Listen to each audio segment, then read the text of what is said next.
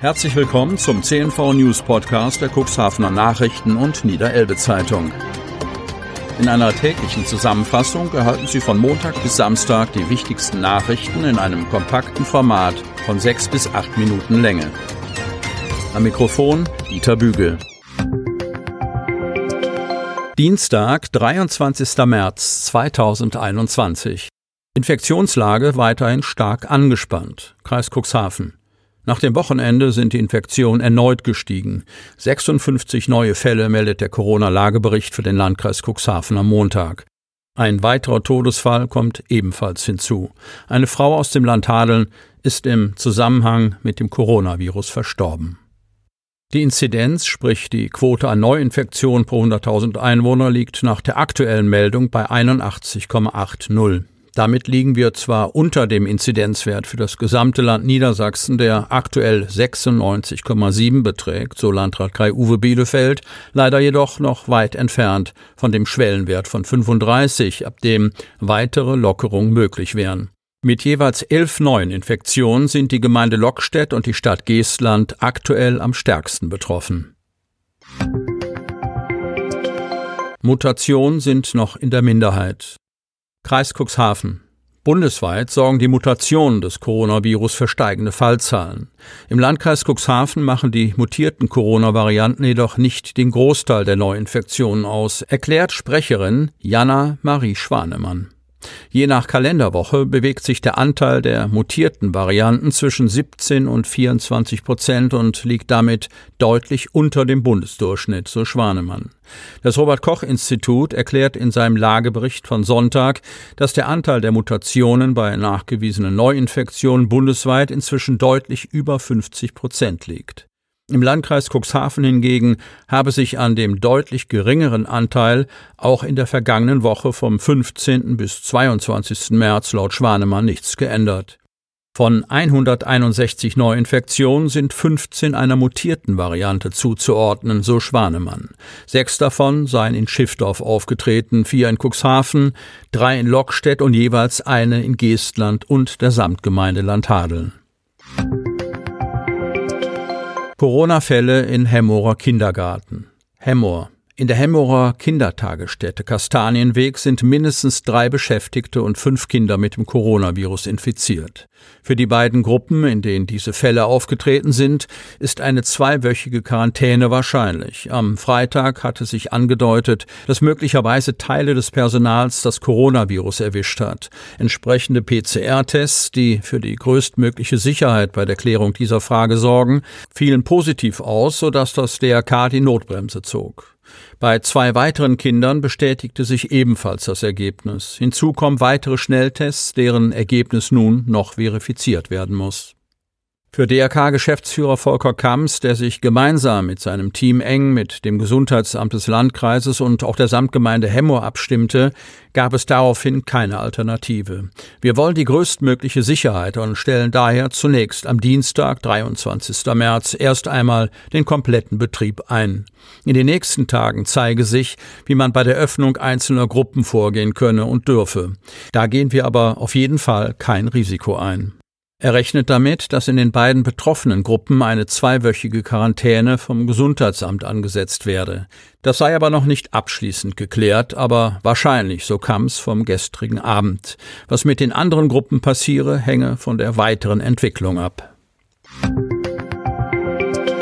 Freie Fahrt für Raser im Landkreis Cuxhaven. Seit dem 12. März kann der Landkreis Cuxhaven nur eingeschränkt Geschwindigkeitskontrollen durchführen. Schuld daran sind Messfehler des mobilen Blitzgerätes LiveTech XV3. Obwohl das Problem dem Hersteller längst bekannt war, rät er erst jetzt davon ab, diese amtlich zu nutzen. Aber was bedeutet das für den Straßenverkehr im Cuxland? Die Geschwindigkeitsüberwachung ist nicht eingestellt, betont Kirsten von der Lied, Pressesprecherin des Landkreises Cuxhaven. Es seien drei mobile Blitzanlagen von dem Defekt betroffen. Um dies aufzufangen, stünden zwei alternative Messgeräte zur Verfügung. Zusätzlich erfolgen Geschwindigkeitskontrollen durch die Stadt Cuxhaven und natürlich auch durch die Polizei, so von der Lied. Der Landkreis betreibt sowohl stationäre als auch mobile Anlagen zur Geschwindigkeitsüberwachung. Warum der Fehler nicht längst seitens des Herstellers behoben wurde, erscheint unverständlich. 2019 bestand bereits der Verdacht, dass es bei den Geschwindigkeitsmessungen mit dem mobilen Blitzgerät LiveTech XV3 zu Ungenauigkeiten kommen kann. Im August 2020 lieferten Experten den Beweis. Im Testverfahren zeigten sich Messabweichungen von bis zu 16 Stundenkilometern.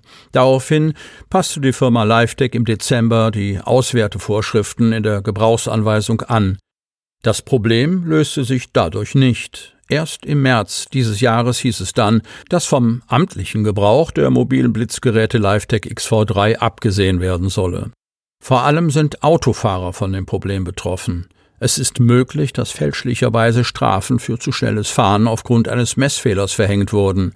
Abgeschlossene Verfahren werden laut von der Lied allerdings nicht erneut aufgegriffen. Offene ruhen zunächst. Die Pressesprecherin betont, eine endgültige Entscheidung über das weitere Verfahren steht noch aus.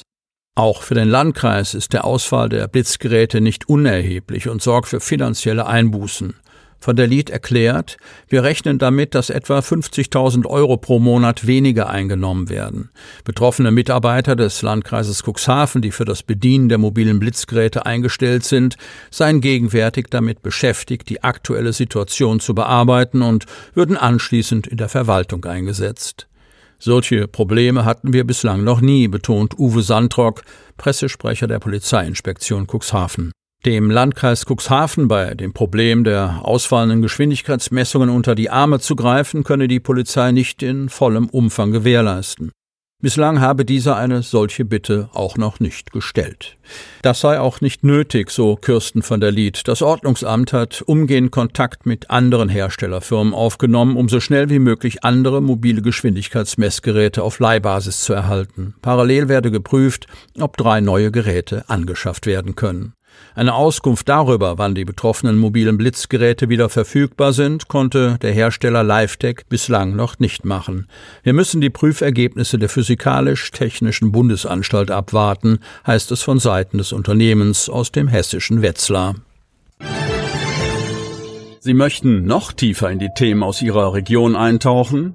In unserem CNV-Themen-Podcast auf Tauchgang gibt's alle 14 Tage per Interview interessante Personen, emotionale Stories und bemerkenswerte Projekte aus dem Landkreis Cuxhaven direkt auf die Ohren.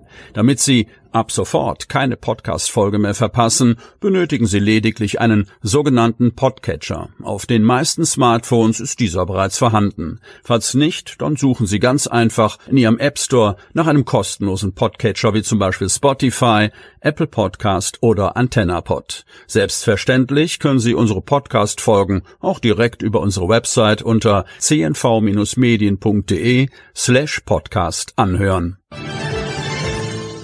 Sie hörten den Podcast der CNV Medien, Redaktionsleitung Ulrich Rode und Christoph Käfer. Produktion Rocket Audio Production.